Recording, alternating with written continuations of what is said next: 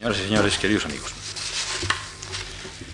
La conferencia que va a pronunciar don José María García de Paredes es la quinta de la serie que hemos organizado en la Fundación Juan Marc con motivo de la exposición Arte, Paisaje y Arquitectura que se está exhibiendo en nuestra sala en colaboración con el Instituto Alemán de Madrid.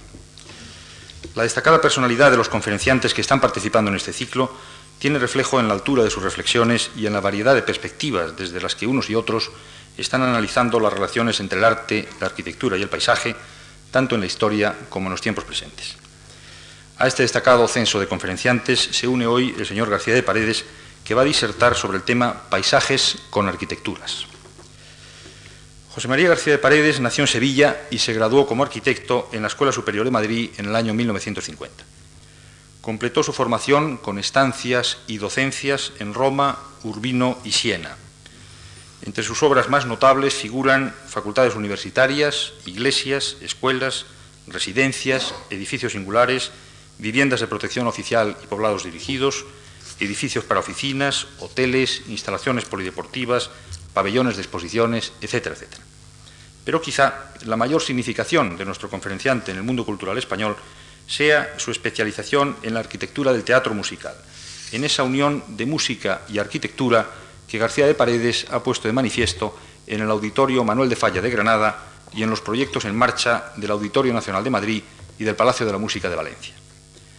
Federico Sopeña ha ponderado en el Auditorio Granadino la plena adecuación al paisaje, la austera elegancia de los materiales, la perfecta sonoridad y esa ganancia de contenido para los descansos que es contemplar la naturaleza hecha música.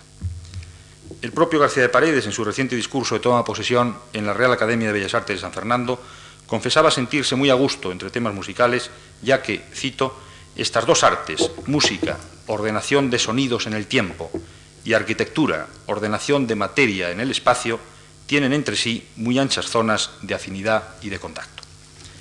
Yo tuve la fortuna de visitar el Auditorio Falla de Granada un día en el que propio García de Paredes estaba allí y pudo enseñármelo despaciosamente.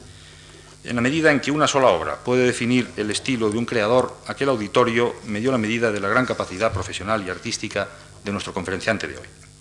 En nombre de la Fundación Juan Marc, quiero expresarle nuestra gratitud muy sincera por la presencia en esta tribuna y a todos ustedes, queridos amigos, por su asistencia a estas conferencias.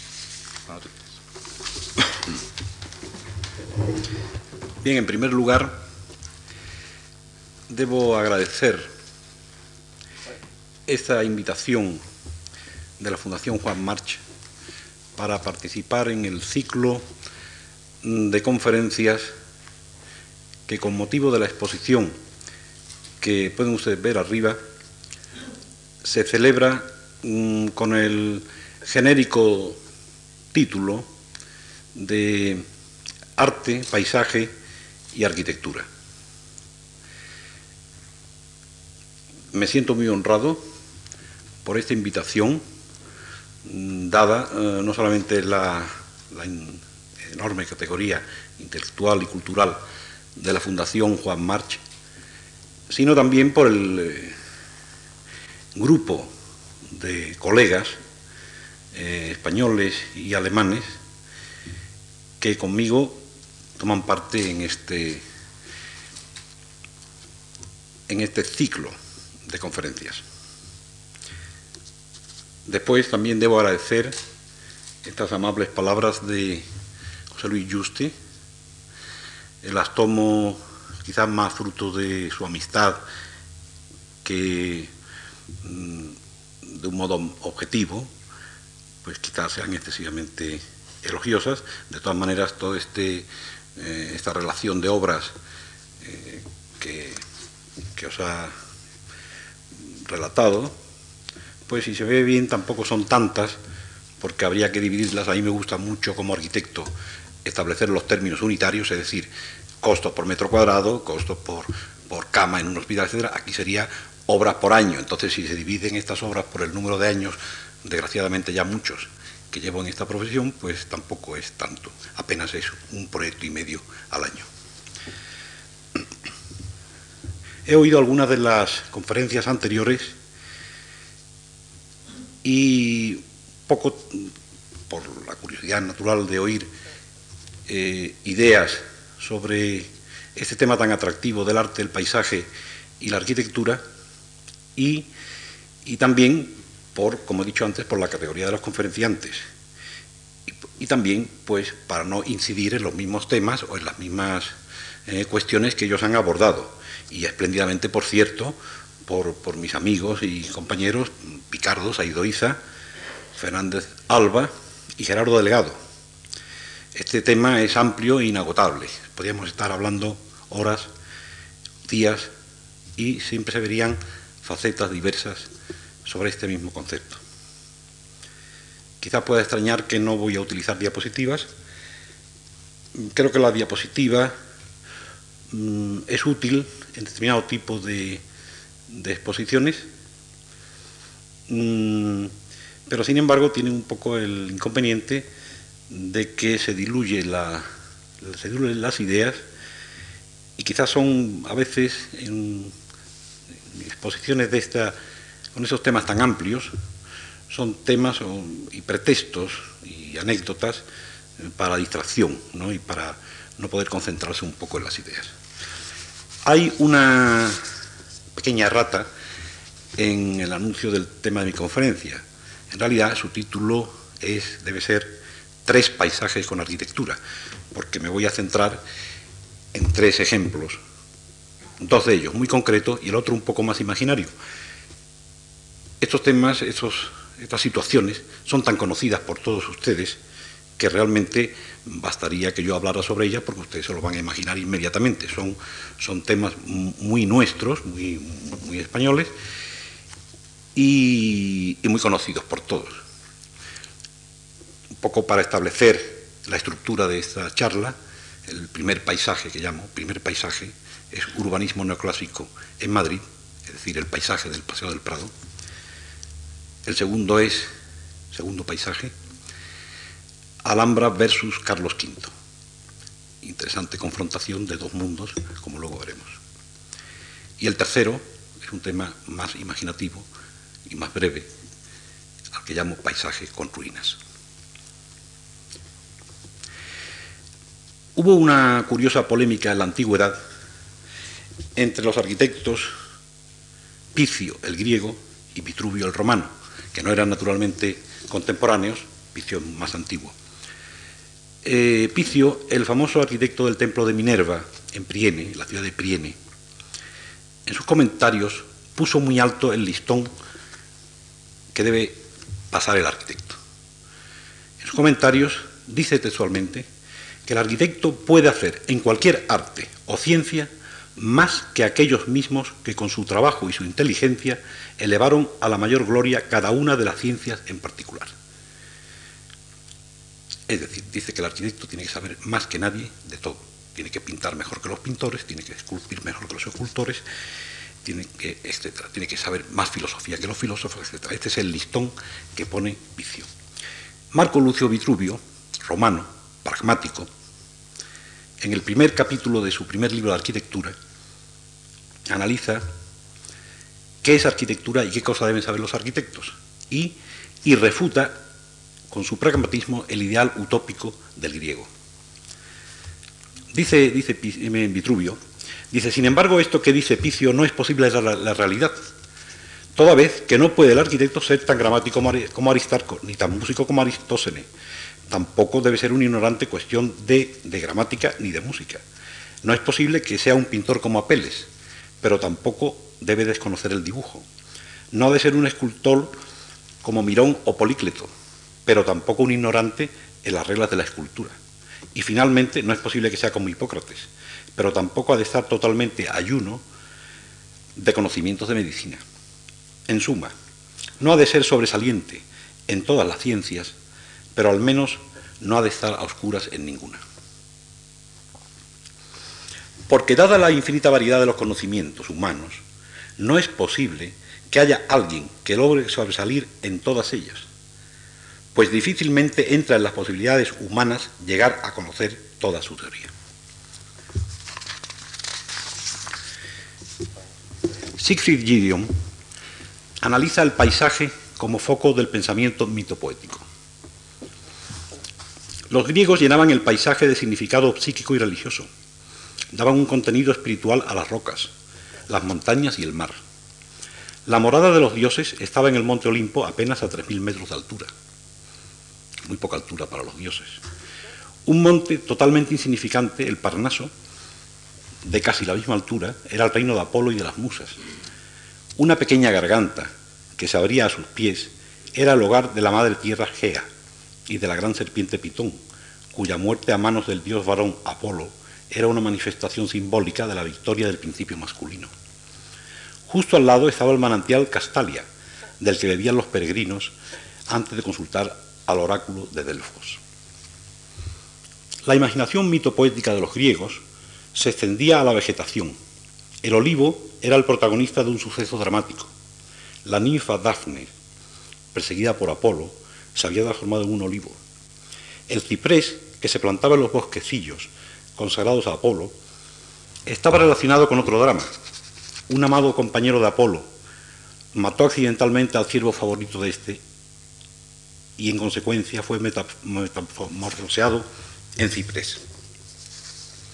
Los semidioses habitaban el mar, los lagos, los bosques y los sotos. Hasta las más pequeñas cuevas del bastión rocoso de la Acrópolis estaban pobladas por divinidades. Por doquier encontramos la naturaleza dotada con una espiritualizada contenido humano. Todo eh, estaba personificado en un paisaje natural cuya estructura evocaba directamente imágenes antropomórficas. El teatro griego, como sabéis, basa sus excelentes condiciones, ante todo en el absoluto silencio de su emplazamiento, en la adaptación de su trazado perfecto a las leyes geométricas de la visibilidad en una topografía cuidadosamente elegida. De sobra es conocido como el teatro griego no utilizaba la escenografía, en el sentido que damos ahora a esta palabra. El teatro se orientaba hacia un punto generalmente de gran belleza natural, que constituía el fondo de la representación. Nada menos que el nevado Etna era el majestuoso telón de, de Taormina. El mar, el gran puerto grande, en el teatro de Siracusa, donde según Tucídides los ciudadanos se sentaron a contemplar el famoso combate naval contra los atenienses, o la mágica orientación del teatro de Pidauro, hacia el monte donde un misterioso fuego anunció la destrucción de Troya y la llegada de Agamenón. Me interesa especialmente destacar la moderación en la escala utilizada por los arguietos griegos. En efecto, la planta del templo de Zeus en Olimpia mide apenas 30 por 55 metros y 13 por 24 la de Erecteo en la Acrópolis ateniense. El forzado emplazamiento del Erecteo es debido, según Luis Moya, al empeño en conservar la huella en la roca viva del tridente de Poseidón, bajo el pórtico septentrional, el olivo de Minerva ante la fachada oeste y la tumba de Creops ya junto al pórtico de las Cariátides. De nuevo, el factor mitopoético de Gideon. La escala arquitectónica ante la naturaleza es cuestión extremadamente delicada. Hay esculturas gigantescas dentro de un ámbito cerrado, pero que ante la furia e inmensidad de un mar no pasan de aparecer pequeños elementos entre las olas.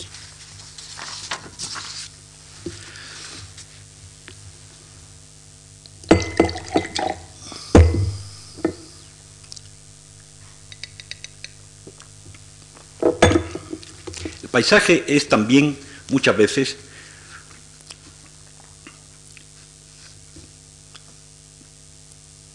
razón para elegir determinados lugares como asentamientos humanos. Véase si no la fundación de Naxos, primera colonia griega en Sicilia, por navegantes de las islas de Naxos y Eubea, que reconocieron un paisaje similar al de sus propias islas, en las Cíclades, allá por el año 730 a.C., al pie del monte Tauro, sobre el mar Jónico, el mar de Ulises, no lejos del mítico paso de Scila y Caribdis. O la larga toponimia española en el continente americano, donde cada conquistador, cada aventurero, creía reconocer el paisaje de su ciudad en la lejana España. En verdad es increíble la similitud de Tasco, en México, y sus torres con las de Écija, o el Trujillo de Venezuela, o el chileno Valparaíso, con el, paraje del mismo nombre en San Juan de Aznalfarache, cerca de Sevilla, o La Habana, que según un fino observador o observadora andaluza es igual que Cádiz con negritos. No quiero insistir en un tema que me es especialmente querido como es la relación entre la música y la arquitectura, pero sí quiero dejar constancia que el entronque de la arquitectura con las artes va mucho más allá que una mera relación primaria, elemental o superficial, en el plano de las artes visuales. Dice Luis Moya que las relaciones armónicas en esencia son las mismas en la música y en la arquitectura. Se refiere a la arquitectura griega. En la fachada del Partenón el acorde fundamental es la octava, la relación de 1 a 2 en el rectángulo que encuadra la composición, y en ella quintas, cuartas y octavas juegan a distintas alturas o escalas, a veces en medidas lineales, a veces en superficies proyectadas sobre la superficie esférica de referencia que constituye la realidad visual, de la cual el mármol es un reflejo o imagen. La coincidencia entre intervalos sonoros y proporciones visibles es completa, y toda la tradición de la antigüedad confirma que el descubrimiento de esas armonías se hizo por el oído y no por la vista. A veces se ha planteado, continúa Moya, la cuestión de la validez de las relaciones armónicas musicales al ser trasladadas a un terreno distinto, como la arquitectura. El querer saber por qué razón lo que es bueno para el oído ha de serlo necesariamente para la vista. En el catálogo de la espléndida exposición que pueden ustedes contemplar arriba, Dieter Honich, que tiene la suerte de dirigir la Galería Nacional de Berlín, obra señera de Mies van der Rohe, deja caer ciertos comentarios que yo entiendo como poco optimistas sobre la mecánica actual de integración de obras de arte en los espacios arquitectónicos. Cito textualmente. En 1950 el Parlamento alemán obligaría al gobierno mediante una resolución a destinar a ornamentación artística un, un tanto por ciento, por lo menos, de la suma total que se invirtiera en obras públicas y más tarde esta proporción se aumentó hasta el 2%. Algo de eso tenemos también aquí en España. El Estado se proponía así hacer partícipes en el crecimiento general a los artistas, que en aquel entonces trabajaban todavía sin contar con un mercado propio y sin el apoyo de los museos. Aquello por de pronto fue una medida social digna de todo encomio.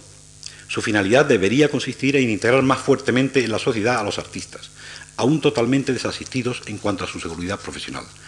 Por descontado, esa medida no garantizaba al propio tiempo las aspiraciones con respecto a la calidad, ni tampoco la originalidad artística, que es de público interés y que por sí sola puede resultar adecuada para crear el gusto estético, afinar la sensibilidad y ampliar la experiencia. Dado que los sistemas de funcionamiento de los jurados se hacían más complicados cada vez, y dado también el creciente endurecimiento de los frentes entre los distintos grupos de intereses, como son los propietarios, los arquitectos, los artistas, los técnicos y los usuarios, quedarían en ciernes muchas de las empresas acometidas. A menudo lograron imponerse ciertas capillitas locales, detrás de las que se hallaban las pretensiones enteramente justificadas de artistas que, sin embargo, no estuvieron por su parte a la altura de la misión encomendada. Todo esto conduciría al descrédito completamente explicable del sector del arte en la construcción. Descrédito al cual contribuyó, etcétera, una planificación tal. Casi siempre lo que existía ya eran ya, lo que existía ya eran las edificaciones, cuya horrenda sobriedad, dice Honich, y a menudo también su falta de humanidad debería ser atenuada, convertida para el usuario en algo más conciliador y afable, por obra de artistas llamados a prisa y corriendo. Esto condujo frecuentemente a intervenciones de índole cosmética, pero no de índole quirúrgica, que en verdad habían sido necesarias solo en muy raros casos como se llegó a soluciones integradas.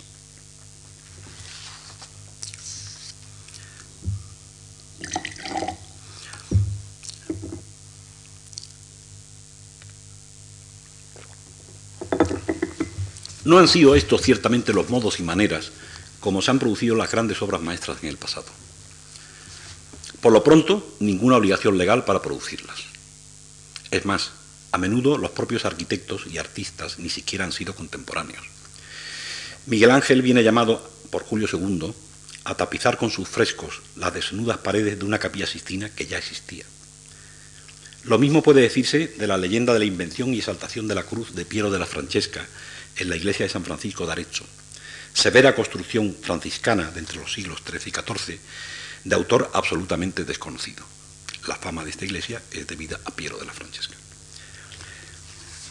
Son raros los casos en que un Julio romano construye y pinta personalmente el Palacio del Té en Mantua, o la amistad que unió toda su vida a un paladio y a un veronés, con el resultado espléndido de una colaboración perfecta en la Villa Maser de Asolo o en el escalofriante refectorio de San Giorgio Maggiore en Venecia, cuyo frontal, las bodas de Caná, pintado por Veronés en el frente, preparado por Palladio, fue desgraciadamente desprendido de su original emplazamiento para ser trasladado al Museo del Louvre, donde los turistas pasan de largo por su lado sin mirarlo.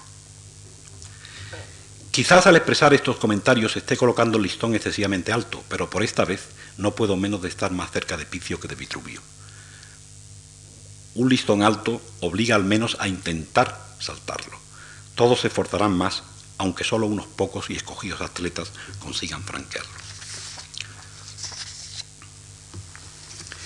Primer paisaje. Urbanismo neoclásico en Madrid. Pocos museos en el mundo gozan de tan universal fama como el Museo del Prado.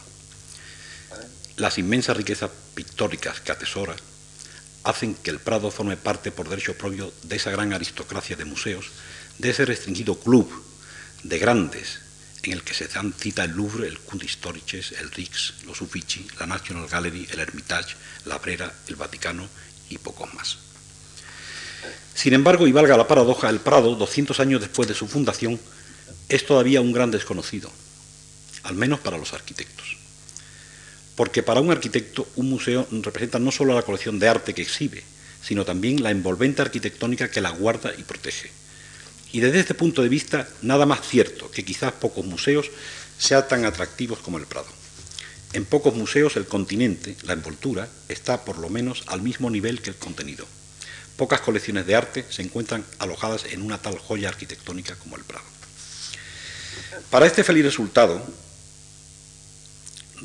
que no fue obra naturalmente de una sola persona, fue necesario, como siempre, una tal convergencia de circunstancias que se dan rara vez en la historia.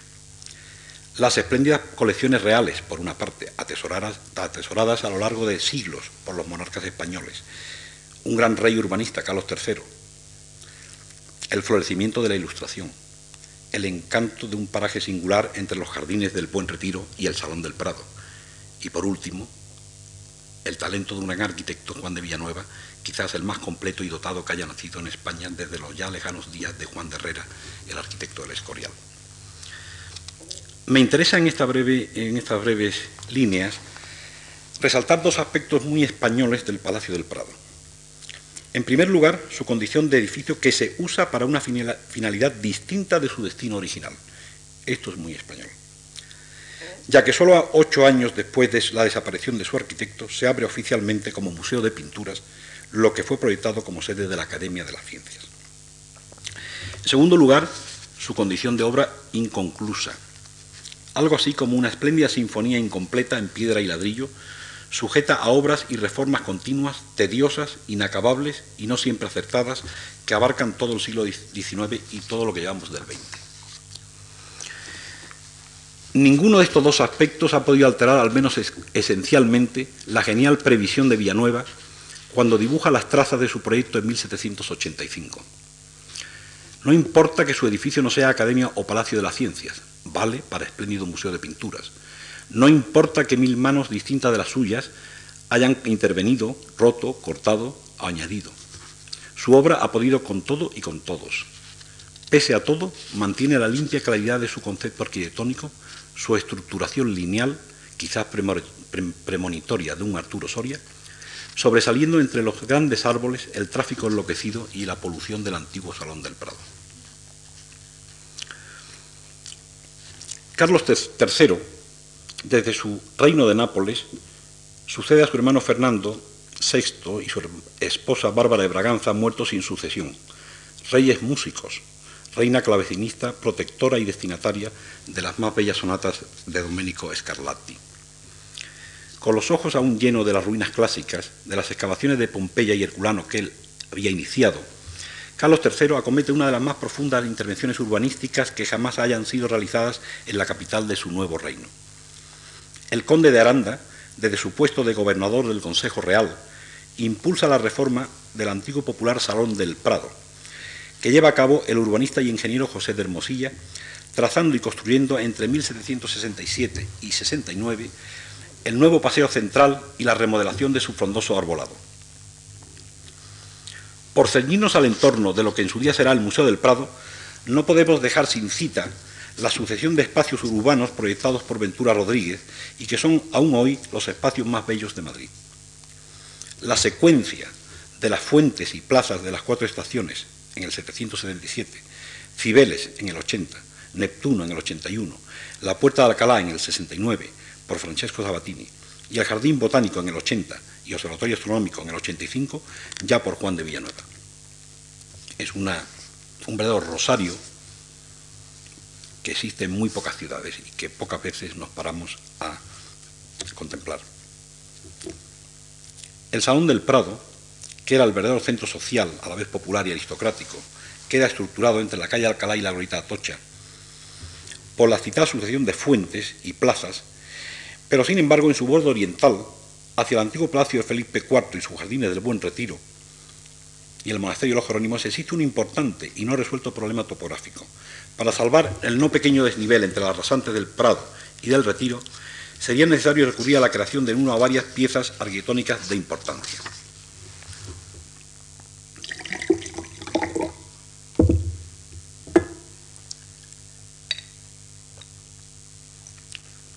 Entre el 776 y el 83, el arquitecto Ventura Rodríguez traza diversas soluciones sobre este borde oriental del Paseo del Prado. Hay una serie de dibujos y de anteproyectos de, Ventura Rodríguez que trata de resolver estos dos desniveles. El más notable, el más notable de, de estos anteproyectos es el irrealizado pórtico en planta elíptica sobre el eje transversal de la fuente de las cuatro estaciones. Justo enfrente de las cuatro estaciones a eje una gran glorita elíptica con un pórtico que resuelve la convección de tierras de la parte posterior exactamente, exactamente en la mitad de la línea que une sus fuentes con la de Neptuno y Cibeles. Más hacia el sur, entre Neptuno y el nuevo jardín botánico, subsiste el problema, y es precisamente en este lugar donde Juan de Villanueva recibe el encargo de levantar un edificio que, además de servir de sede a la recién fundada Academia de Ciencias, venga a resolver de una vez por todas tan difícil situación urbanística. Cuando en 1785 Juan de Villanueva recibe del conde de Florida Blanca el encargo de lo que éste denominaba Palacio de las Ciencias. Hay una serie de denominaciones, todas ellas distintas, Academia de las Ciencias, Palacio de las Ciencias, el Palacio de la Academia, etc. No cabe duda que era plenamente consciente Villanueva de la doble vertiente urbanística y arquitectónica que debería acometer. Aunque más adelante analizaremos en detalle la concepción de Villanueva, interesa resaltar en este punto la condición de edificio largo, de edificio fachada, con algo más de 200 metros de longitud y solo 40 de profundidad, que es una extraña proporción, pero que viene justificada precisamente por su condición de resolver un gran frente de desniveles entre el Buen Retiro y el Salón del Prado, de la cual la planta inferior estaba virtualmente enterrada hacia naciente, es decir, hacia el Retiro, y presentando el edificio en su altura completa, en una gallarda elevación hacia el Paseo del Prado. En el breve espacio comprendido entre la calle Alcalá y la Gorita de Atocha, entre el Parque del Retiro y el Salón del Prado, y enclavada dentro de un trazado urbano de excepción, se encuentra la mejor muestra de la arquitectura neoclásica española y sus mejores maestros. Frente a la fuente de las cuatro estaciones, donde debería haber estado el pórtico elíptico de Ventura Rodríguez, se eleva hoy el Ministerio de Marina. No resulta difícil soñar por un instante en lo que debería haber sido el resultado de una excepcional conjunción de aciertos políticos y creatividad arquitectónica en una tan breve etapa de la historia del Madrid neoclásico. No es este ni el lugar ni el momento para una detallada relación biográfica del autor del Prado, por otra parte, tratada ya magistralmente por el profesor Chueca Goitia. Sin embargo, existen algunos rasgos en su personalidad y en su formación que no deben dejar de subrayarse por la repercusión en su obra futura y su entronque con las tendencias artísticas de su tiempo. Lo más importante es que Villanueva es de familia de artistas, oriunda de Asturias, hijo del escultor Juan de Villanueva, y de un hermano arquitecto, Diego, 24 años mayor que él. Entonces, su formación se reparte entre los talleres familiares de escultura paterno y arquitectura de su hermano, y las enseñanzas de la Real Academia de San Fernando.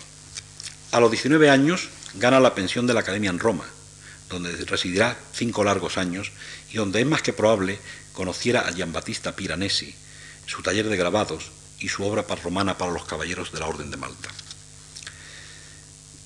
Pero conviene situar al hombre en las coordenadas de su tiempo. Juan de Villanueva tiene 11 años cuando muere Juan Sebastián Bach y 20 cuando muere Händel. Es cinco años más joven que Pier Marini, el autor de la Scala de Milán. 13 años mayor que John Nash y 14 años mayor que John Swan. Es tres años más joven que Ledoux y 11 más joven que Boulet. Le toca vivir a Villanueva un periódico histórico clave en el tránsito hacia la modernidad. Pensemos que Villanueva conoce a los 50 años los acontecimientos de la toma de la Bastilla y la Revolución Francesa. A los 66 el desastre de Trafalgar y a los 69 la tragedia de la invasión napoleónica. Villanueva es rigurosamente coetáneo de Immanuel Kant y de Wolfgang Goethe, de Francisco de Goya, de Nelson, de Napoleón, de Beethoven, de Haydn. El año que Villanueva proyecta al Prado, en 1875, Mozart escribe La Noche di Figaro y la Sinfonía Praga. Ese mismo año ve la luz en Londres el primer ejemplar de un periódico, el Times, que el tiempo hará famoso. Diez años antes del proyecto del Prado, el segundo de los Wood, el hijo, construye el Royal Crescent de Bath y siete años antes que Giuseppe Marino el milanés Teatro de la Scala. Situando al hombre y al artista en estas sus coordenadas históricas, salta a la vista que Juan de Villanueva correspondió vivir en pleno neoclasicismo en un retorno a la antigüedad clásica tras los excesos del barroco. Pero como cada época acaba, antes o después, por articular su propio estilo, los constructores del 18, quizás sin presentirlo, se dejaron influenciar por un incipiente sentimiento romántico. El Museo del Prado, como obra arquitectónica, se halla inmersa en este halo romántico, en el dinamismo patético de sus diversos componentes, en los contrastes luminosos, en la pintoresca variedad de sus formas, y en la conjunción armónica de la majestad romana con el lirismo moderno.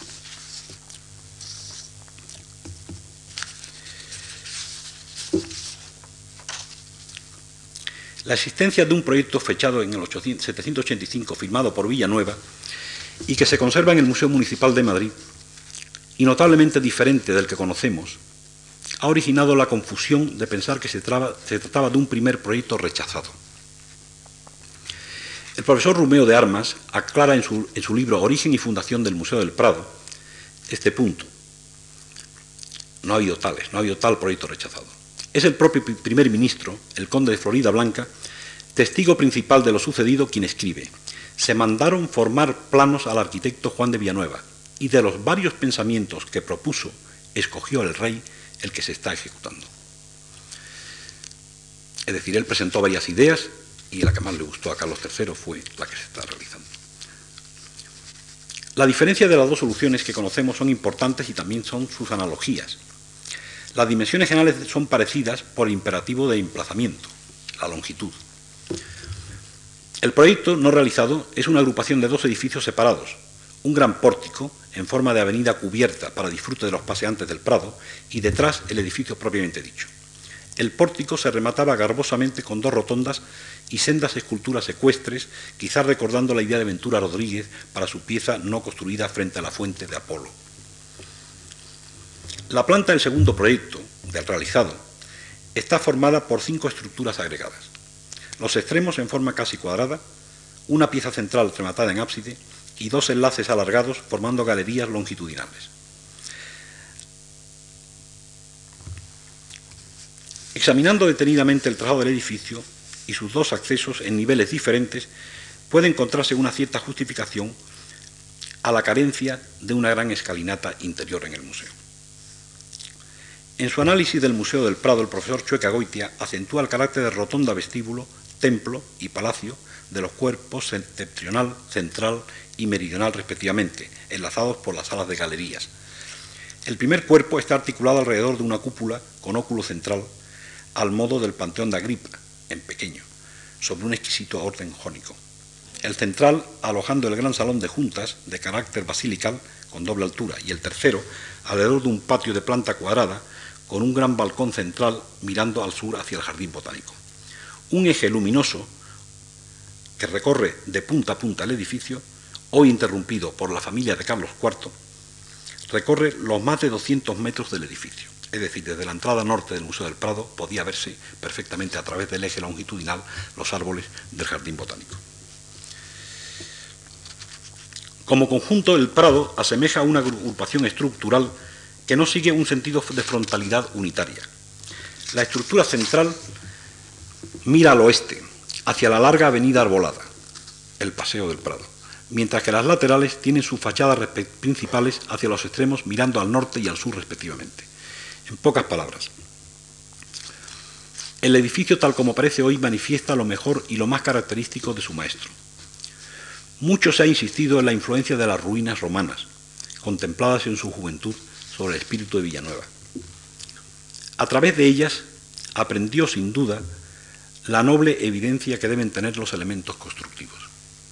Esta lección está hermosamente reflejada en el pórtico dórico de la fachada principal del museo. Según Chueca, la pieza maestra, la más sincera y constructiva construida hasta el momento en España. La principal característica de este pórtico son sus columnas, surgiendo directamente de la superficie pavimentada, ignorando cualquier clase de escalinata que pudiera servir de basamento. Estas columnas arrancando directamente del suelo, que ha sido a veces motivo de crítica por algunos, puede tomarse como una prueba más de la influencia antes citada de las ruinas romanas. Estas columnas rememoran quizás las semienterradas columnas de los foros. Juan de Villanueva no vivió lo suficiente para haber terminado su mejor y más importante trabajo. La invasión napoleónica de, los 808 dañó considerablemente el todavía inconcluso edificio.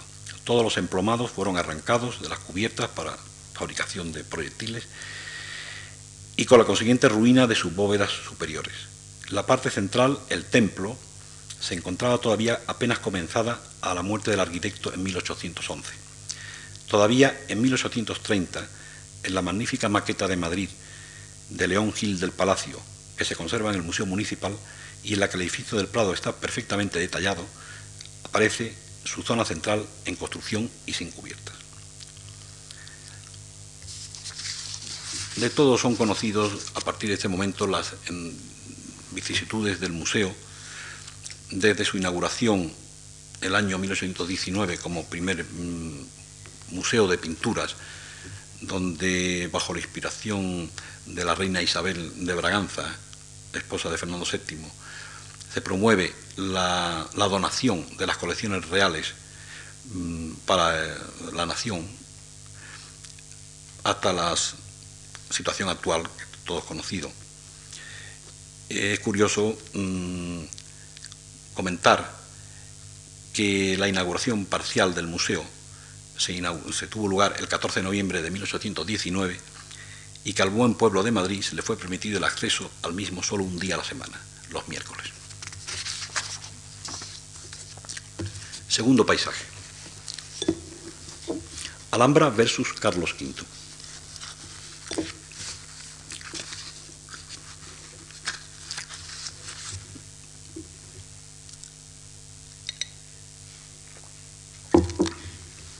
Pocos nombres como la Alhambra han alcanzado tan fuerte poder de evocación entre los monumentos del pasado. Permanece todavía como el, el único palacio musulmán de la Edad Media que se conserva en el mundo occidental y quizás en el oriental. Está perfectamente conservado gracias a los conquistadores cristianos que lo respetaron como homenaje a su belleza y también como señal y trofeo de su victoria. En este sentido, la conservación de la Alhambra es radicalmente diferente de lo que suelen hacer los conquistadores, que suelen destruir lo que conquistan para implantar su nuevo modo de, vida. Por ejemplo, eh, en nuestro país tenemos el caso de la mezquita de Sevilla, totalmente arrasada después de la conquista de la ciudad, de la cual solo permanece el alminar almohade, hoy la giralda, O el caso de la, mezquita de Córdoba, donde si bien se conserva la mezquita, se implanta dentro de la catedral cristiana, con una gran sensibilidad, por cierto, por Hernán Ruiz el segundo.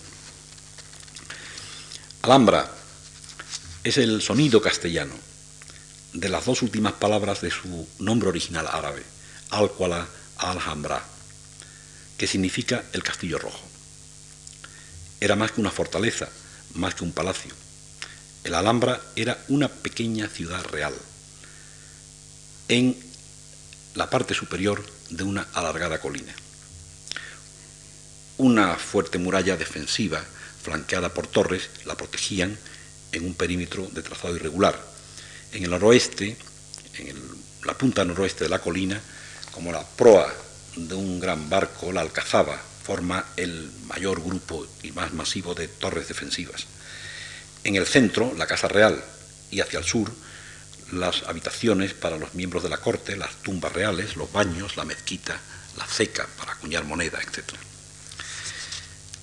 A un castellano de los siglos XIII o XIV, dice Torres Balbás, en uno de sus penetrantes estudios, a un castellano del siglo XIII o XIV que por primera vez visitase una ciudad de la España musulmana, debería impresionarle la alegre policromía de los alminares y de los muros exteriores de otros muchos edificios. Policromía conseguida por la combinación de diversos materiales, por la cerámica y por la pintura, que era un recurso de embellecimiento urbano del que absurdamente venimos prescindiendo desde hace varios siglos. Efectivamente, tal vez nunca fue mayor que ahora el contraste entre la parda Castilla e incluso las grandes y antiguas metrópolis moras ya esterilizadas y la Granada nazarí, que se erigía única, coloreada y luminosa sobre el verde pedestal de su vega. Por lo demás, ninguna prueba es más concluyente y entra más por los ojos que su arte. No haya éste ninguna solución realmente nueva, ni maneja materiales nobles, antes bien trabaja con barro y estuco, pero con unos moldes de yeso y unos tacos de cerámica es imposible llegar a más, a más utilísima ordenación, a mayor maestría de oficio y a más exquisita perfección formal. Palacios levantados con cuatro palitroques, dirá Prieto Vives, pero Gómez Moreno corregirá piadoso, materiales pobres mágicamente convertidos en materia de arte. Y este es el verdadero símbolo de la civilización granadina, estrechada por todos lados, corroída por virus interiores esclava de un pasado irremediable, dorar el arcaísmo con la filigrana. Dice Emilio García Gómez, de quien no se puede prescindir en absoluto al tratar de estos temas de la Alhambra. De hecho, lo citaré varias veces. En este impresionante monumento de belleza delicada, de escala menuda, llena de jardines, de patios, de fuentes, estanques y balcones, toda la riqueza estaba concentrada fundamentalmente en las bóvedas, de acuerdo con la islámica creencia que los techos pertenecen a Dios mientras que los pavimentos pertenecen a los hombres. Es eh, muy interesante el contraste de todos los pavimentos de la Alhambra, que son de barro, con la riqueza enorme de las bóvedas. Todo arte figurativo estaba cuidadosamente evitado según la ley coránica y en vez de ello florecían y trazados geométricos y abstractos. Muros austeros e inexpresivos encerraban y guardaban un delicado mundo interior de color y de poesía. Ibn Zamrak ha sido el único gran poeta arábigo andaluz que ha conocido la Alhambra concluida y ha disfrutado de un panorama de los palacios nazaríes escalonado en la verdura, idéntico al que evoca el romance morisco de Abenámar y al idéntico al que conocemos nosotros. Según García Gómez, Ibn Zamrak es acaso en todo el mundo el poeta cuya obra ha sido editada con un lujo mayor. Sus casidas decoran los muros de la Alhambra, bordean las pequeñas hornacinas, circundas las tazas de las fuentes, álbum maravilloso y siempre nuevo que ilustran los surtidores y encuadernan los bosques melancólicos. Para muestra basta un botón. Detente en la explanada de la Sabica y mira a tu alrededor. La ciudad es una dama cuyo marido es el monte. Está ceñida por el cinturón del río y las flores sonríen como alhajas en sus gargantas. Mira las arboledas rodeadas por los arroyos, son como invitados a quienes escancian las acequias. La sabica es una corona sobre la frente de Granada en la que querrían incrustarse los astros, y la alhambra, alábele por ella, es un rubí en lo alto de esa corona. Granada es una desposada cuya corona es la sabica, cuyas alhajas y vestiduras son las flores, su trono es el generalife, su espejo la faz de los estanques, sus arracadas los aljófares de la escarcha. La Casa Real Nazarí, o Casa Real Vieja, se nos presenta, pues, como un acabado compendio de todas, digo todas, las artes, integradas en un paisaje de singular hermosura, en el que el cielo bajo de sus atardeceres hace confundir las lucecitas de los lejanos pueblos de la Alpujarra con las primeras estrellas de la noche. Suma teológica de delicadas arquitecturas, hábilmente trazadas desde dentro hacia afuera, artes integradas con valores más abstractos que figurativos, música sonora en sus fuentes y surtidores, música callada en sus estanques quietos, entre el olor de mil flores en sus jardines. Y nosotros, pobres occidentales, nos quedamos sin poder comprender las estrofas y casidas de Ibn Zamrak ante las que yo he visto llorar musulmanes al leerlas. Este magnífico mundo oriental repentinamente se abrió a los ojos de los toscos conquistadores castellanos en una mañana de enero de 1492. Ese día, y yo no sé si para bien o para mal, la dominación árabe en España vino a terminar. Solamente 30 años después de esta fecha, Carlos V, el nieto de los conquistadores de la Alhambra, que apenas estaba casado con Isabel de Portugal, inmortalizada por Tiziano, vino a Granada y decidió construir un nuevo palacio para sí mismo, que fuera más adecuado a sus gustos renacentistas. Podemos decir en su defensa que sus antepasados, los reyes castellanos, quizás con la única excepción del islamizado don Pedro I en sus alcázares de Sevilla, nunca habían vivido en residencias permanentes, sino en continuo movimiento, alojándose en tiendas de campaña, castillos o monasterios, mientras que los mucho menos poderosos monarcas nazaritas disfrutaban desde el siglo XIV la espléndida, el espléndido Castillo Rojo de Granada. La decisión de eh, erigir el nuevo palacio junto a la Alhambra, lo que Eugenio llamaba la herradura cristiana en la yegua nazarita, se, se decidió, fue tomada y la construcción comenzó bajo la dirección de Pedro de Machuca, arquitecto toledano, pintor y arquitecto, educado en Italia con Miguel Ángel. Machuca proyecta un enorme bloque cuadrado de piedra con su bien conocido templo circular en su interior. Por supuesto, no era una idea original. Patios circulares habían aparecido en la antigüedad, en algunos puntos, por ejemplo, basta recordar el castillo de Belver en Mallorca, en el siglo XIV, en algunos dibujos de Leonardo, y sobre todo en el patio circular no construido de Bramante, alrededor del Tempieto en San Pietro y Montorio de Roma, según los dibujos de Serlio.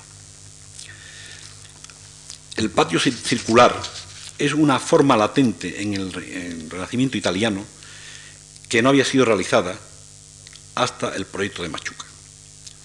Solamente fue seguida unos pocos años después del Palacio de Granada por el Palacio Farnese de Viñola en Caprarola, en el cual, como todos sabéis, la planta circular está eh, incluida en una planta pentagonal.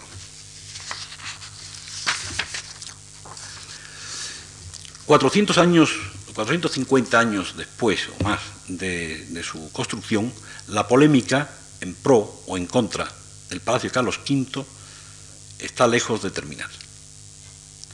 Hay opiniones para todos los gustos.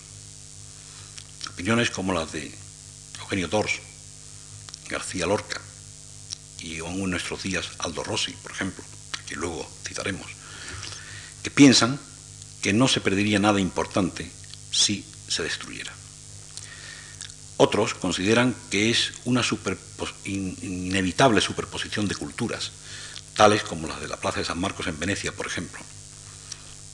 O, en frase de nuestro Francisco de Goya, cuando decía, el tiempo también pinta, pues yo añadiría que la historia también construye.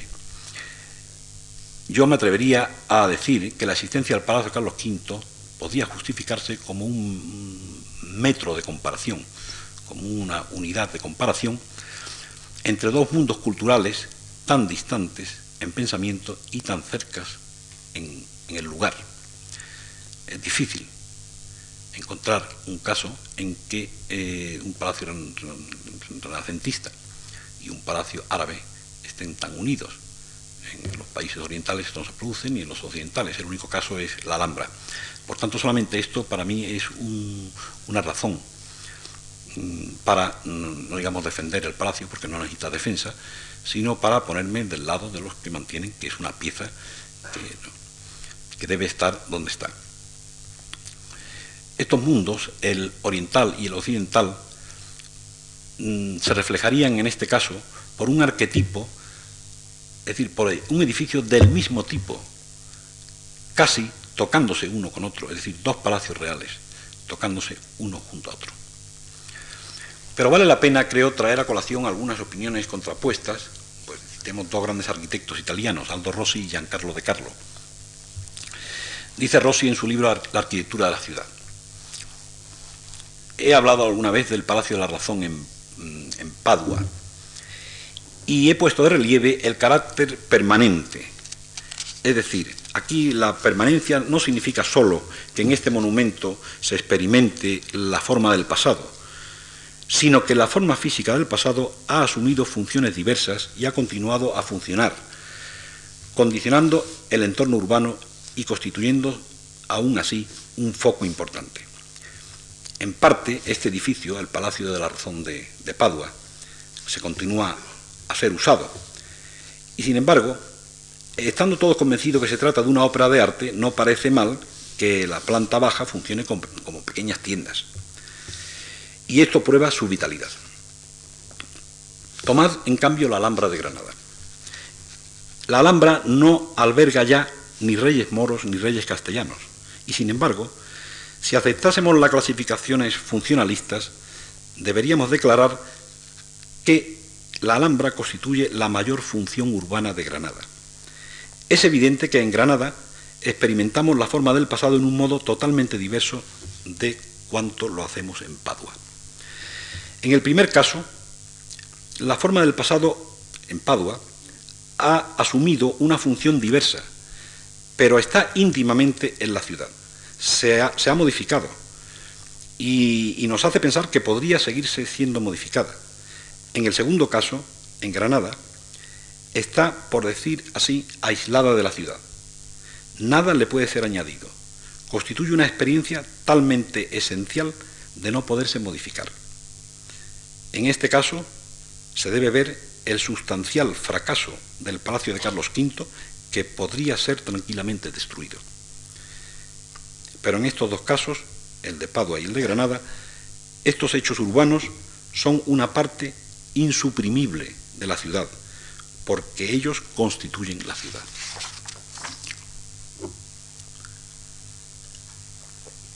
Por el contrario, Giancarlo de Carlo, en un editorial de su revista milanesa Espacio Società, escribe,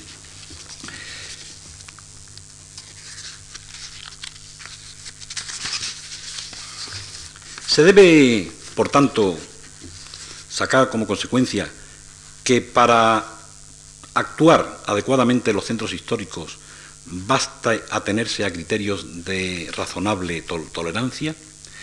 Probablemente no. A menos que no se comprenda que estas virtudes, para para ser activas, tienen necesidad de acentos tan marcados de volverlas contradictorias en sí mismas. Tan contradictorias cuanto lo es en los hechos el imaginarse los valores de un centro histórico en los circuitos del presente. O bien, también de colocar en el círculo de las actividades presentes ideas de calidades que fueron las esencias de las ciudades antiguas y que ha desaparecido de la ciudad moderna. En este caso los propósitos son tan ambiciosos de no poder ponerse en acto a través de los pequeños trucos del mimetismo o del contraste. Quizás sería necesario persuadirse de una vez por todas que las intervenciones sobre centros históricos mm, reclaman aún más imaginación y creatividad de cuanto sea necesario en otras circunstancias. Generalmente se cree que la, inserción de un nuevo edificio en un centro histórico se resuelve, estableciendo un justo, una justa relación de consonancia, asonancia o disonancia en el contexto figurativo exterior del tejido preexistente. En cambio, la solución parece bastante más compleja porque debe, debe eh, involucrar muchas otras componentes. Por ejemplo, la topología, la escala, la organización de los espacios interiores, las interrelaciones entre estos y las estructuras de los espacios externos, la técnica constructiva, las soluciones tecnológicas que concurren en el funcionamiento del organismo, etc., son probablemente más importantes de alinearse en un partido o en otro. Jugando solo sobre estas últimas componentes, se puede caer, de hecho, en preconceptos de mimetismo o contraste, con resultados igualmente extraños de la realidad del ambiente histórico. En este segundo texto se va bastante más allá que en el primero, mientras que Rossi insiste casi exclusivamente en la función, función del edificio en la ciudad, de Carlo acentúa la complejidad de las intervenciones que son mucho más complicadas de lo que aparentemente sugieren las teorías del mimetismo o del contraste. Que estas, eh, estas eh, componentes conducen a soluciones no prefiguradas por una teoría previa de mimetismo o de contraste. Tercer paisaje. Paisaje con ruinas. Dice Jean Cocteau que sólo la buena arquitectura produce hermosas ruinas. Y yo añadiría que por esta vez el polifacético Cocteau ha producido un hermoso pensamiento. Soñemos pues por unos momentos sobre un inmenso paisaje con ruinas. Un paisaje tan inmenso como nuestra propia tierra. Un paisaje sin fronteras, con luces y con sombras, con amaneceres y con ocasos. Sobre él, las ruinas sin tiempo. Pero hay ruinas y ruinas. algunas quizás no podamos llamarle tales, porque después de miles de años aún cumplen la función para la que fueron construidas. El acueducto aún puede conducir agua a Segovia. Aún podemos sentarnos en las gradas de Mérida o de Pidauro para oír las sonoras estrofas de Esquilo en boca del Corifeo. Aún besa el sol cada mañana la frente del faraón en el fondo de la gruta de Abu Simbel. Aún pueden ser tumbas las pirámides si las momias no estuvieran en el Museo del Cairo. Pirámides que probablemente serían el último vestigio humano en desaparecer sobre nuestro planeta. Mágicas ruinas mayas de Tikal, de Chichén, de Uxmal, devoradas por las selvas, celosas guardianas de un lenguaje aún arcano, celosas guardianas de ignotas sabidurías astronómicas. Ya eran ruinas cuando los ojos de Alvarado se posaron por primera vez sobre ellas. Pirámides aztecas convertidas en colinas de Cholula, pedestal de templos de nuevas religiones ruinas dormidas junto al mar en Selinunte, templos destruidos por Cartago y aún presentes, ruinas entre olivos y acantos en Olimpia, Delfos, Paestum o Agrigento, ruinas gloriosas de los foros, arcos, templos, basílicas, explotadas canteras del Coliseo para construir la Roma papal, según el dicho romano quod non fecerum barbari, fecerum barberini, sin conseguir acabar con él. Pero hay más.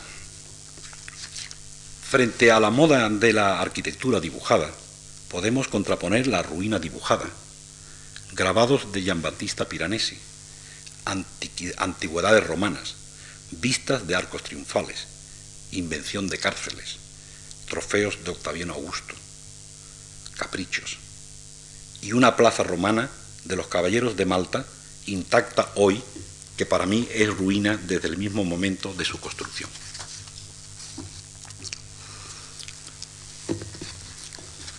Yo no sé qué quedará de nuestro tiempo en los tiempos futuros. ¿Qué clase de ruinas producirá nuestra modesta arquitectura del siglo XX?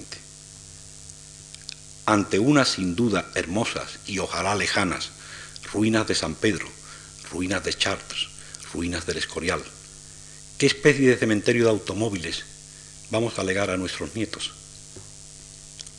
Quizás una montaña de cristales rotos, hermoso espectáculo sin duda en el lugar que un día ocupara Nueva York. Quizás un montón de chatarra oxidada en el sitio de la Torre Eiffel. Quizás algún puente retorcido, roto sus cables, como un arpa sin cuerdas, sobre el Tajo o sobre la bahía de San Francisco. Pero quizás no sean estas las verdaderas ruinas de nuestro tiempo. Nuestro legado no debería leerse en clave de piedras, como las de otras épocas, que no disponían de otro lenguaje que el de construir para la eternidad.